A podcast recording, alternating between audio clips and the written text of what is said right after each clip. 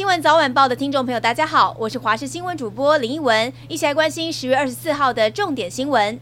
现在关心的是宜兰新澳隧道发生重大的死亡车祸，一辆砂石车疑似未留意车前状况，一路追撞正停在隧道两侧准备礼让救护车的车辆，至少有十六台大小车辆以及一辆重机被波及，撞击的速度相当快，当中有一名小轿车驾驶伤势严重，脱困时就已经没了呼吸心跳，送医之后仍然伤重不治，整起车祸总共造成一死十一伤。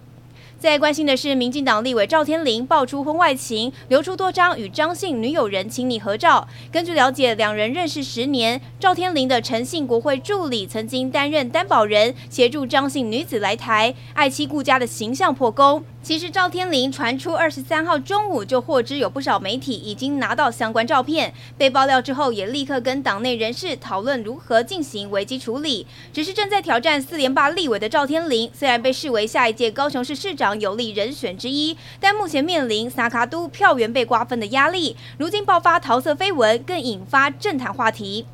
在关心的是二零二四蓝白合作的最新进度。国民党总统参选人侯友谊首度松口，可以不选正的，愿意柯侯配，但是条件一定要柯侯两人在同一张选票上，而且要求柯文哲在二十五号前做出回应，引发柯文哲不满，回应说感觉像是逼婚，大党欺压小党。而对此侯友谊也以婚姻来回应说自己没有逼婚，时间是双方定的，但柯文哲没有讲清楚要结婚的对象究竟是不是自己。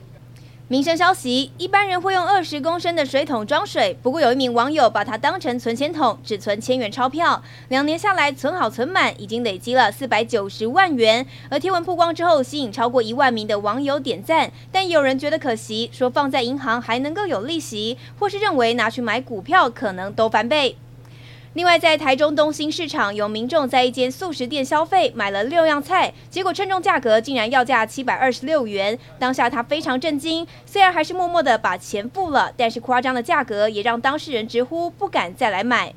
再来关心的是，高雄鼓山区街头大白天出现一名妇人，在大街上直接掏枪做事射击，引发了骚动。有民众目击，直呼是当年黑玫瑰重出江湖，更惊动警方介入调查。不过警方查完之后，要大家别惊，因为这是误会一场。原来这是为了吓阻下山抢食的猕猴，当地的早餐店老板娘才会掏出玩具枪来驱赶。